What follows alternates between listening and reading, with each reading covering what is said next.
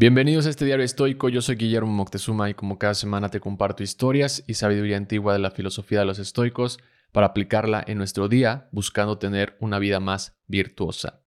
Creer en ti es una de las frases más sobrevaloradas que existe, usada infinidad de veces en la publicidad por miles de marcas tratando de venderte sus productos con este mensaje o storytelling como nos gusta llamarle.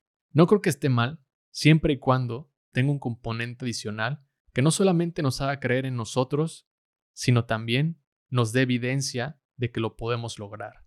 Eso es lo más importante, porque creer en uno mismo no es suficiente.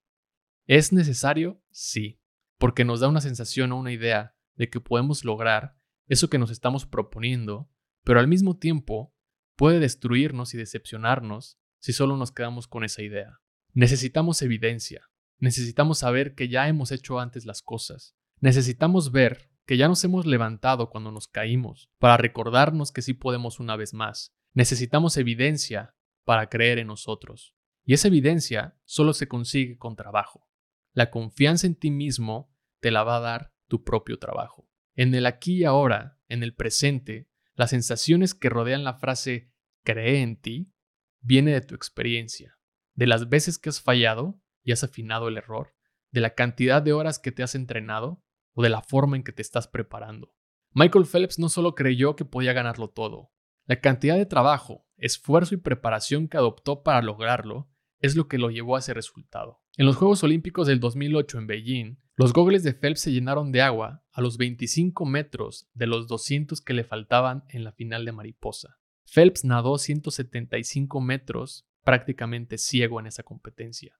Pero Michael Phelps no solo creyó en él durante esos segundos, sino que tenía evidencia.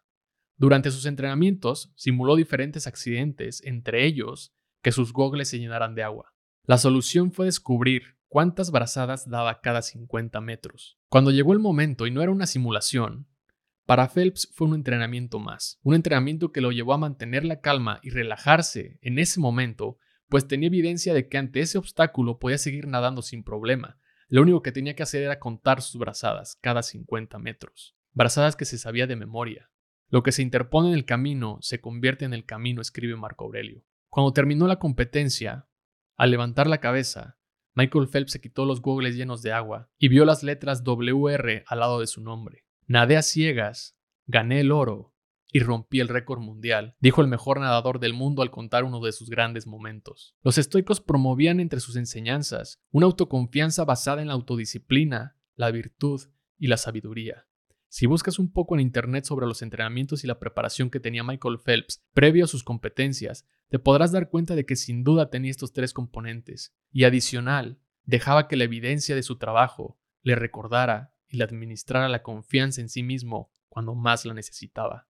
La próxima vez que dudes de ti mismo o necesites un poco de confianza para actuar o para seguir, recuerda lo que has hecho. Voltea a ver la evidencia que has dejado y has creado. Cree en ti, pero sobre todo cree en tu trabajo. De ahí viene tu confianza. Porque si ya lo hiciste una vez, puedes volverlo a hacer. Y si aún no lo has hecho, alégrate, porque estás ante una oportunidad para seguir creciendo. Gracias por escuchar este episodio. Si te gustó, te invito a compartirlo con alguien que consideres le puede gustar la filosofía del estoicismo. Y no olvides suscribirte al canal de YouTube Diario Estoico para no perderte de más contenido. Si te gusta este podcast, me ayudarías mucho compartiéndolo en tus redes sociales, calificándolo o dejando un comentario en Spotify, Amazon o Apple Podcast. Esta es la mejor manera en que me puedes apoyar para seguir creciendo este proyecto. Muchas gracias. Que tengas un gran día. Bye.